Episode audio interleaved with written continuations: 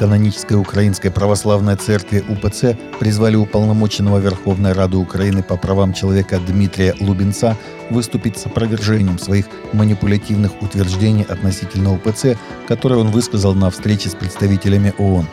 Как сообщается на сайте УПЦ, ранее Лубенец встретился с постоянным координатором системы ООН на Украине Деннис Браун и главой мониторинговой миссии ООН по правам человека на Украине Матильдой Богнер – и заявил, что УПЦ Московского Патриархата принадлежит РФ и поддерживает войну.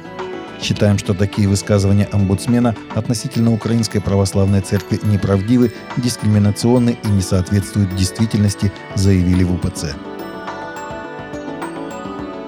57-летний католический священник Гиацинт Алиа был избран 18 марта губернатором штата Бенуэ на юге центральной части Нигерии – Епархиальные власти запретили отцу Алия служение, поскольку по канонам католической церкви священник не может занимать публичную государственную должность.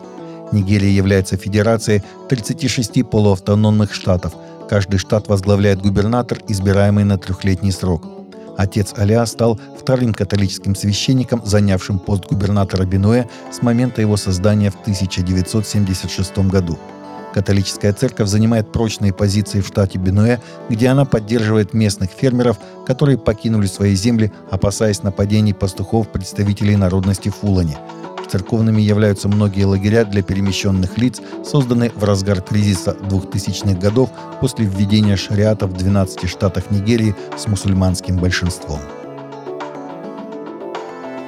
Мероприятие Giant, глобальная адвентистская интернет-сеть, которая проходила с 17 по 18 февраля, собрал более 1500 участников в мексиканском унионе штата Чапьяса, чтобы получить вдохновение, изучить новые технологии и использовать свои навыки для свидетельства в цифровом пространстве.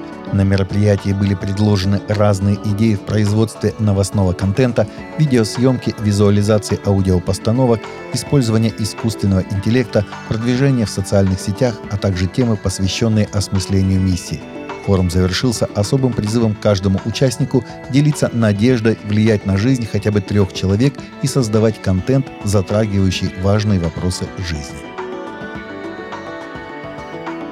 Христианские лидеры и политики в США выразили глубокие соболезнования пострадавшим и их близким после стрельбы в христианской школе в Нэшвилле, штат Теннесси, в результате которой погибли трое детей и трое взрослых – Стрельба произошла в школе «Ковенант», в которой занимаются дети от дошкольного возраста до шестого класса на бульваре Бертон-Хиллз в понедельник утром, согласно столичному полицейскому управлению Нэшвилла.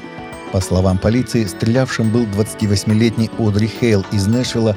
Хейл – бывший ученик школы, который стал трансвеститом. Хейл, который был хорошо вооружен, имел две штурмовые винтовки и пистолет и был убит полицией на втором этаже школы. Церковь Джеймс Ривер в штате Миссури, США, столкнулась с ожесточенной критикой и требованиями доказательств после того, как было объявлено о предполагаемом чуде. Ампутированные пальцы ног женщины, как говорят, отросли во время молитвенного служения – Джон Линдл, пастор церкви в Спрингфилде, во время прямой трансляции 22 марта заявил, что накануне в кампусе церкви Джеймс Ривер в Джоплине одна из участниц молитвенного служения Кристина Дайнс увидела, как были восстановлены ее ампутированные пальцы ног.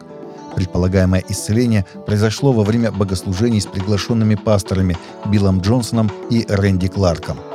Однако из-за того, что исцеленная не предоставила фотодоказательств, некоторые люди запустили целый веб-сайт под названием «Show me the toys» – «Покажи мне пальцы», где просят всех, у кого есть такие доказательства, поделиться ими. Тем не менее, пасторы, служители и очевидцы считают, что чудо все-таки было. Таковы наши новости на сегодня. Новости взяты из открытых источников. Всегда молитесь о полученной информации и молитесь о страждущих.